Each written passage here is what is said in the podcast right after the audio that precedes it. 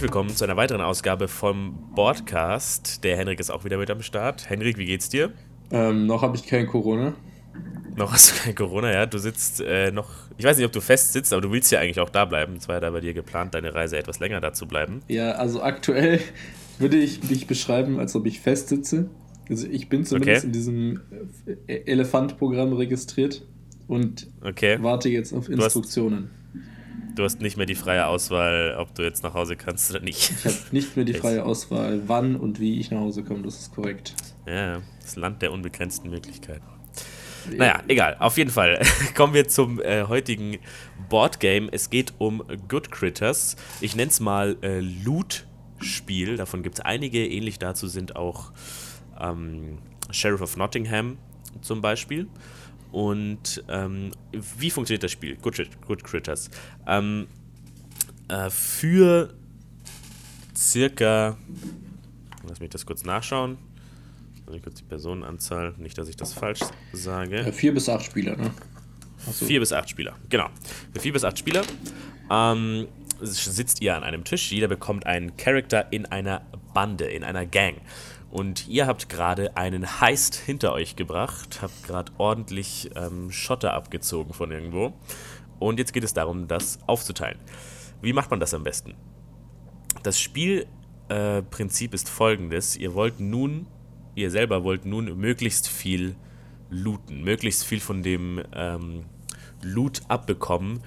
Und ähm, in der Gang geht es ja nicht nochmal die ganze Zeit immer, wird das alles nicht unbedingt gleichmäßig verteilt, sondern der, der die größte Klappe hat, kriegt dann oft am meisten.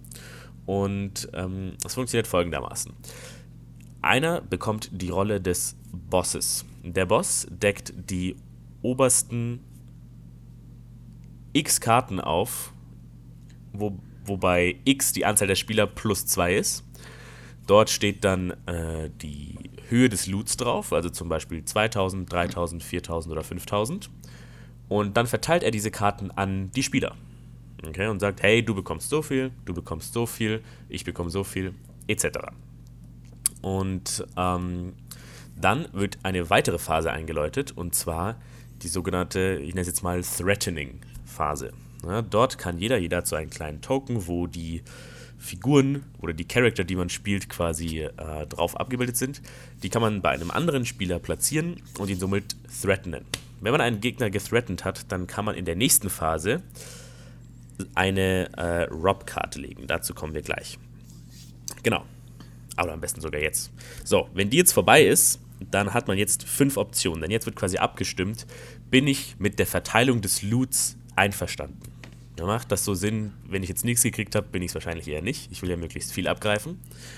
Und ähm, es gibt hier fünf Karten, die man legen kann. Es gibt einmal Yes, es gibt einmal No, es gibt einmal Rob, das war das, was ich gerade eben erwähnt hatte. Wenn man Rob legt und eine Person gethreatened hat, dann darf man bei dieser Person zufällig eine Karte aus dem Stash rausnehmen.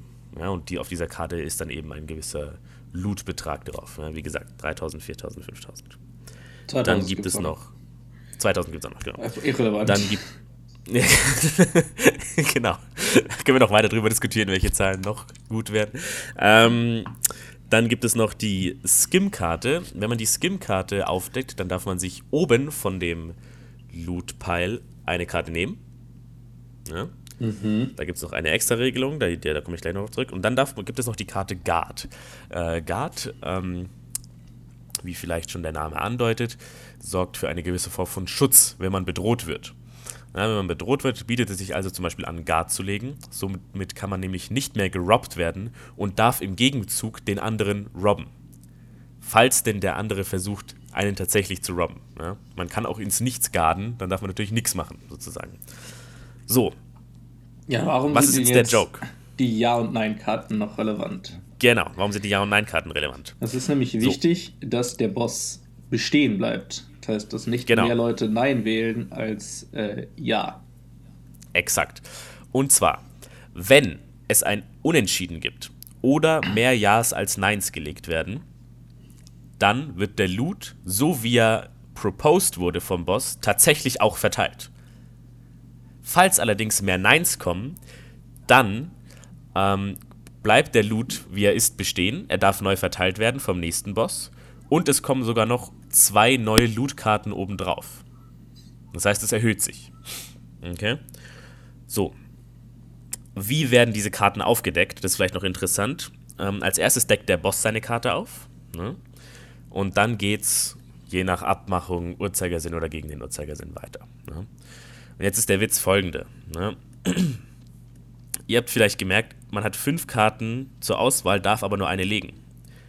Das heißt, es geht nicht immer nur um eine Abstimmung. Es kann sein, dass es am Ende ein Ja gibt, oder sagen wir mal, es gibt am Ende ein Nein, alle anderen skimmen, robben oder machen sonst was, dann mhm. ist der Loot nicht, dann wird der Loot nicht so verteilt, wie er verteilt wurde. Weil die anderen damit beschäftigt sind, andere Shenanigans zu machen.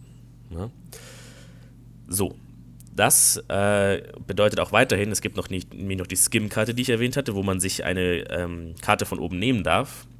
Die Skim-Karte wirkt nur, wenn man der Erste ist, der die Skim-Karte aufdeckt. Mhm. Zum Beispiel, der Boss legt ein Ja, weil er unbedingt so verteilen möchte, wie er will. Ja? Dann skimmt der Nächste und der Übernächste will auch wieder skimmen, geht aber nicht mehr. Das heißt, man muss auch immer so ein bisschen antizipieren, kann ich jetzt noch skimmen? Hat der die Motivation zu skimmen? Und äh, genau, man muss sich da also seine Gedanken machen. Und äh, exakt. Was gibt es jetzt dazu zu sagen? Ich habe jetzt die ganze Zeit geplappert. Ähm, Henrik, wir haben das Spiel gespielt, kurz bevor du gegangen bist, soweit ich mich erinnern kann. Ja. Kurz bevor du von, von Corona eingenommen wurdest. Ähm, wie fandest du das Spiel? Was war dein Eindruck? Es war ja, glaube ich, das erste, also für mich zumindest das erste, ich nenne es jetzt mal, wie gesagt, von diesen Loot-Spielen, was wir äh, gezockt haben. Wie fandest du das? Also, ich finde das Spiel optisch ansprechend und ähm, mhm. auch die Spielmechanik einigermaßen, also ich sage jetzt mal, einigermaßen interessant. Ähm, mhm. Ich habe mal das nett formuliert. ähm, es macht Spaß, es ist aber auch schnell prone, äh, dass äh, wir haben ein Setup gespielt, wo es einfach war, dass sich alle gegen einen irgendwie ausspielen. Mhm. Dann muss man schauen, dass man hin und wieder vielleicht dann nicht, weil man kann eine Person, wenn man, wenn man das dann wirklich möchte, schon krass ausschließen und die Person kann sich auch eigentlich nicht wirklich dagegen wehren. Ja. Da muss dann natürlich darauf geachtet werden, dass jeder immer noch in seinem Sinne versucht zu gewinnen. Ähm, es gibt ein paar interessante Taktiken, mitunter auch selber als Boss Nein zu legen, um sich vielleicht bei irgendwem Freunde zu machen oder um das zu robben zu erlauben oder skimmen. Genau, ähm, was vielleicht dazu, dazu noch zu sagen ist, der Erste, der die Nein-Karte aufdeckt, falls der Loot durch mehrere Nein-Stimmen nicht akzeptiert wird, der wird der nächste Boss. Ne? Also so wandert der Boss quasi weiter. Richtig. Das ist noch wichtig zu erwähnen. In einem Teil wandert er halt im Uhrzeigersinn weiter. Genau, in einem Teil im Uhrzeigersinn. Und was heißt der erste? Der erste heißt in dem Fall im Uhrzeigersinn ausgehend von dem letzten Boss. Das heißt, wenn der letzte Boss No legt, ist er automatisch der erste, der No gelegt hat und ist dann wieder Boss. Also. Ja. Genau. Auch das, das kann, kann auch ganz praktisch sein. Genau. Was ich bei dem Spiel mega cool finde, ist, das hat man tatsächlich gemerkt, ähm, dass alle, also es war auch allen bewusst, dass das jetzt das, das Setting vom Spiel ist und ich finde auch erst dann macht es richtig Spaß, wenn alle komplett asozial sind. Ja. Wenn alle komplett asozial. Ich weiß nicht, ich weiß nicht, als wir das damals gespielt haben, wie oft das ähm, Wort Snitch gefallen ist. Ja, du musst halt aber hart war, snitchen. Dafür ist es da. Man das muss hart snitchen. Man muss komplett asozial sein, die Leute verarschen, aber das macht jeder. Das macht jeder. Und man weiß ganz genau, man kann niemandem trauen, weil man will einfach nur so viel Geld wie möglich abgreifen. Und ich finde, das catcht den, den Vibe von diesem Spiel mega gut. Du bist einfach in irgendeiner räudigen Gang und neben dir sind drei Snitches und du bist hoffentlich die größte Snitch unter den allen und willst einfach nur skimmen, robben, was das Zeug hält, so ungefähr. Und ich meine zum Beispiel auch was Taktiken, was du angesprochen hast, ja. Sobald du Boss bist, ist es eigentlich dein Ziel, so lange wie möglich Boss zu bleiben und quasi den anderen immer mehr zu geben. Immer so ein bisschen mehr als dir selbst, aber dir selbst auch was. Ja, du willst halt ja? selber skimmen. Du sagst halt, ja, ich gebe euch ein bisschen mehr, genau. dafür skimme ich. Das heißt, du, du gönnst genau, dir exakt. eigentlich immer nochmal ein bisschen den Gamble und den extra Loot. Genau. Das Problem ist aber, sobald die Leute denken, ganz echt, der skimmt die ganze Zeit, dann wähle ich den nicht mehr. Oder sobald du dir selber denkst, ganz ehrlich, ich gehe hier immer noch mit weniger raus, obwohl ich immer nur ein bisschen skim, dann musst du auch anfangen, ein bisschen Scheiße zu bauen. Und ähm, das finde ich ganz geil bei dem Spiel, äh, weil es, man denkt sich zuerst, und da muss ich dir auch ein bisschen widersprechen, dass man, wenn man sich selber einschließt, da einen, einen Spieler auszuschließen, wenn man sich darauf einigt, einen Spieler auszuschließen, ich finde, das ist gar nicht so sehr möglich.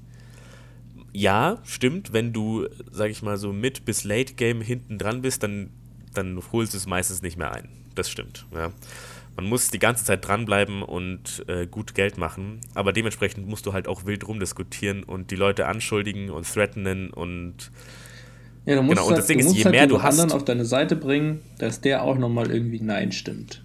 Und dann genau. und, und je mehr du hast, desto eher will man auch von dir robben. Das ist der Witz. Und äh, also wenn du wenig hast, dann robbt auch keiner von dir und dann kannst du auch mal noch asozialer spielen. Musst du auch. Also es ist, ähm, ich weiß, ich kann es jetzt leider, ich kann jetzt leider nicht den Vergleich ziehen zu anderen Loot-Spielen, wie gesagt, zu, wie zu Sheriff of Nottingham. Aber an sich bei dem, ich finde es äh, wirklich mega cool. Wir, also die Regeln, die wir jetzt erklärt haben, waren, glaube ich, so der einfache Modus. So wie ich das gesehen habe, gibt es da noch einen zweiten. Und äh, genau, richtig. Hast du noch abschließende Worte, Henrik? Ähm, zu diesem Spiel, Oder also ich, find, ich finde es ich, ich mag Spiele, die ein schönes Setting haben und die eine schöne Mut setzen und das ist da auf jeden Fall gegeben. Ähm, man sollte es auf jeden Fall eher in einer, ich bin nicht mehr in einer Umgebung spielen, wo die Leute sich schon kennen und man eher so dazu bereit ist, auch miteinander zu schäkeln und zu verhandeln. Ja. Ähm, wenn, ja, meinst du? Ja, schon. Also wenn du da jetzt jemanden dabei also hast, der so ein bisschen eher introvertiert ist oder auch sich nicht so. traut, was zu sagen, das ist bei, aber das ist, finde ich, bei all diesen, diesen eher social anstrengenden Spielen ganz stark der Fall. Auch bei Secret Hitler oder so hast du ja immer der Fall. Ja, ja. Du brauchst Leute, die auch, die auch was sagen. Die outgoing sind und da so ein bisschen. Die bisschen, out, ja. die bisschen mehr outgoing sind. Kleiner Kritikpunkt ist, die Regeln sind an sich gut geschrieben, aber sie sind halt auch sehr kompakt geschrieben. Das heißt, man muss da wirklich auf jedes Wort achten. Mhm. Da ja. kann es auch schon mal, am Anfang hat es bei uns, mussten wir eine Runde komplett restarten, weil die ganze Zeit Verwirrung herrschte, wann denn jetzt Blut auf den Stash kommt und wann nicht. Da haben wir schon wieder zu kompliziert gedacht mit irgendwelchen Zwischenstadien, ja. wo der Loot sich dann temporär befindet, bevor dann endgültig auf den Stash gelegt wird. Just don't. Ja. Es ist nicht so kompliziert. Ja. es ist, es ist meistens so die, die leichteste die leichteste Anwendung, die man sich vorstellen kann. Ähm, zumindest so, wie wir es gespielt haben. Genau, also wenn ihr Lust habt auf ein Spiel, in dem ihr die Sau rauslassen könnt und in dem ihr mal die äh, schlechten Seiten eures Freundeskreises seht, dann greift zu bei Good Critters. Ähm, Link findet ihr natürlich wie immer in den Show Notes. Und ansonsten, Henrik, was erwartet uns morgen? Morgen erwartet uns ein Spiel, bei dem es darum geht, schöne Fenster zu bauen. Oh, okay. Da habe ich keinen Bock drauf, weiß ich jetzt schon. Nein, also morgen werde ich nicht da sein, aber wir haben einen anderen Special Guest, den stellt euch dann der Henrik vor. Seid gespannt, wir freuen uns und bis dann. Ciao. Stay safe.